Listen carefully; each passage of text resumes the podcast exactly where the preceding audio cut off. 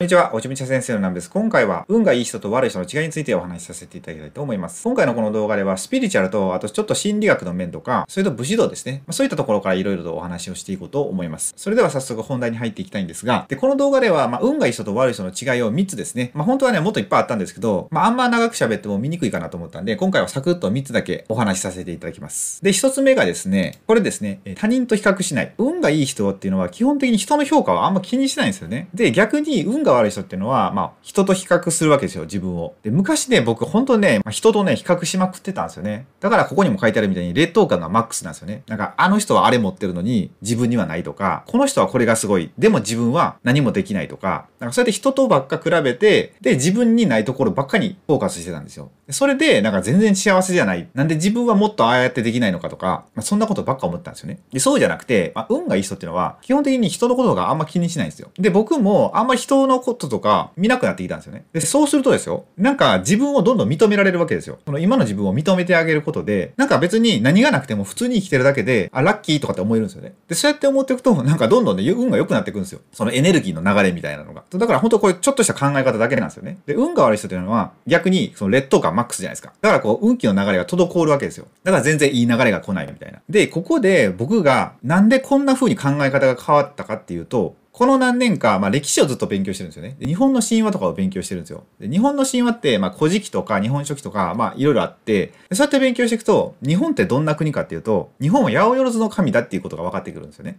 で、八百万の神ってことは、まあ字のごとく800万ぐらい神がいるわけですよ。で、その神様ってのが、今の現代で言ったら、まあ、僕たちなわけですよ。僕たちってみんなそれぞれが神様だっていう考え方で、でこうやって言ってもあんまピンとこないと思うんですよね。でも、これってまあ僕たち一人一人のご先祖さんを辿ってっていったら、みんなそれぞれに神様なんですよ。で、その神様なんですけど、アマテラス大神のこの血統っていうんですか？この血筋みたいなのが、今の天皇様、天皇陛下ってことになってるんですよね。そうだからみんなそれぞれ神様の子孫なわけですよ。で、その神様っていうのは何かっていうと、アマテラス大神で言ったら、アマテラス大神はこう太陽神じゃないですか。日本を明るくする。まあそういった太陽の神様なんですよね。で、他にもいろんな神様っているんですよ。すごい力持ちの神様とか、頭がめちゃくちゃいい神様とか、あと踊りがすごい得意な神様とか、あと楽器とかが得意な神様とか、いろんな神様がいるんですよね。だ一人それぞれ役割が違うわけですよ。で、そういう国なんですよね、もともとって日本って。で、そこからずっと続いてる、まあ僕たち一人一人なわけですよね。だから、みんなそれぞれ役割が違うわけですよ。っていうことは、じゃあ僕がまあ、何の神様かわかんないですけど、まあ、YouTube でこうやって武士道を語る神様としましょう。そしたら、向こうにすごい力持ちの神様がいるとするじゃないですか。そしたら、僕は自分が力がないとかって、まあ、そうやって卑屈になることないんですよね。だから向こうは向こうの役割があって、僕には僕の役割があるみたいな。だから僕はいくら力をつけようと思っても、別にそんなんいいんですよ。必要ないんですよ。僕はただ YouTube で武士道を語っていったらいいだけなんですよ。だから向こうの人も別に YouTube で武士道を語る必要はないんですよ。ただ力仕事をしてたらいいみたいな。そうやって役割は全然違うんですよね。だからここの、まあ人と比較しないですよね。自分以外の人と比較しない。もう比較するとしたら、もうちょっとこうしたいとかっていう、まあ未来の自分ですよね。そういうものに期待して、そこと比べるっていう感じですね。まあ、そうすることで自分が成長していくじゃないですか。そう、そんな感じで、こう、人と比較することをやめていくと、運が良くなるってことですね。はい。1個目はまあこんな感じで、で、2個目がですね、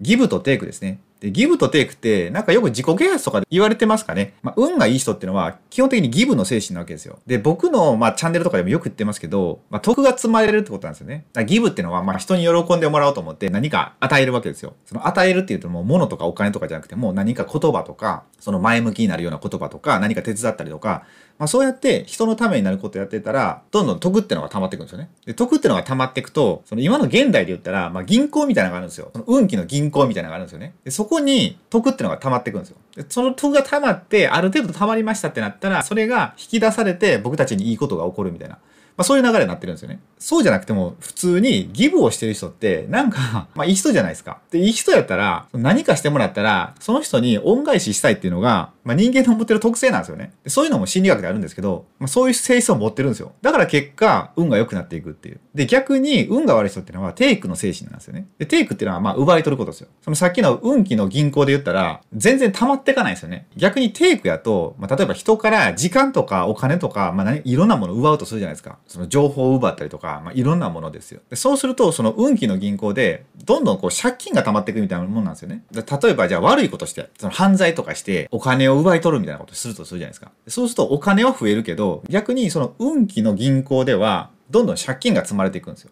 借金が積まれていって、それがある程度溜まったら次は運が悪いことがめっちゃドカーンって起こるみたいな、そんな感じなんですよね。それをカルマって言ったりするんですけど、で、この法則ってのが、この運が悪い方で言ったら、例えばそうやってお金をバーって集めるとするじゃないですか、悪いことして。そしたら、そのお金がなくなるっていうよりも、お金はあるけど、全然違う別の形で嫌なことが起こるみたいな。例えば家族がすごい病気になるとか、亡くなってしまうとか、自分が怪我をするとか、何か違う形で起こったりするんですよね。だ運がいいっていうのも、何で帰ってくるかわかんないですよね。すごい得を貯めても、そのお金というところで返ってくるかもしれないし、出会いっていうところとか、その何かひらめくとか、そういうところで返ってくるかもしれないですよ。だからどういう形で返ってくるかわかんないんですけど、まあそういう仕組みになってるっていう感じですね。その目に見えない世界では。そう、そんな感じですね。この二つ目は。で、三つ目がですね、三つ目、自分軸ですね。これ自分軸があるかないかで、まあ運がいい、悪いが決まるって感じですね。で、運がいい人っていうのは、まあ、武士道精神って書いてあるんですけど、まあ、自分軸があるわけですよ。で、運が悪い人っていうのは、まあ、自分探しの旅に出るみたいな。これまさに昔の僕のことなんですけど、なんか自分って何なんだろうみたいな風に考えて、自分を探そうみたいな感じで旅に出るんですよね。もう僕は海外旅行とか、留学とか行ってたわけですけど、まあ、それでも結局自分なんてないわけですよ。そんな海外には。で、なんだかんだあって、自分の軸みたいなのが見つかったのが、やっぱ日本の歴史とか勉強してって、で、武士道精神ってものと出会って、あ、こういう生き方がいいなってなったんですよね。で、この武士道精神って何かって言ったら、ら、なんか武士道ってすごい厳しそうなものに感じないですか？すごい箸の持ち方はこうで、こういう子育てをして、こういう風に生きるみたいな。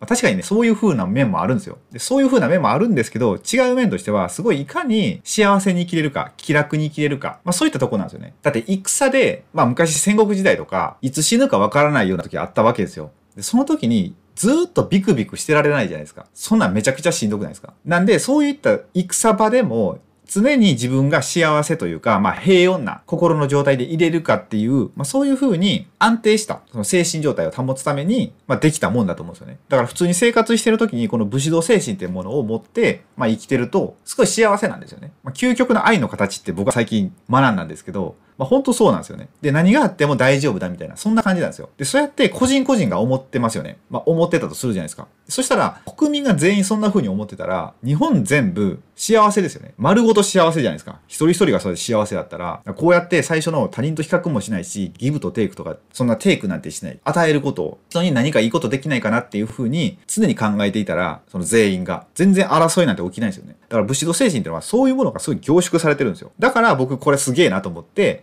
で、みんなに伝えたいなっていう風になって、まあ、落ち武者先生っていうのが誕生したんですけどね。そう、だからね、これもっといっぱいあるんですよ。運がいい人と悪い人の違いなんて。まあ、僕も実際ずっと運が悪い側やったんですよね。で、その原因が今までいっぱいあったわけですよ。それを紐解いてたら、なんぼでも出せると思うんですけど、まあ、今回はね、まあ、見やすいようにこの3つだけご紹介させていただきました。で、もし何か今回のこの動画で、あの、質問とかあれば、またメッセージ書いていただいたら、お答えさせていただくので、よかったら、下のコメント欄に書いていただけると嬉しいです。はい。それでは最後までご視聴いただきありがとうございました。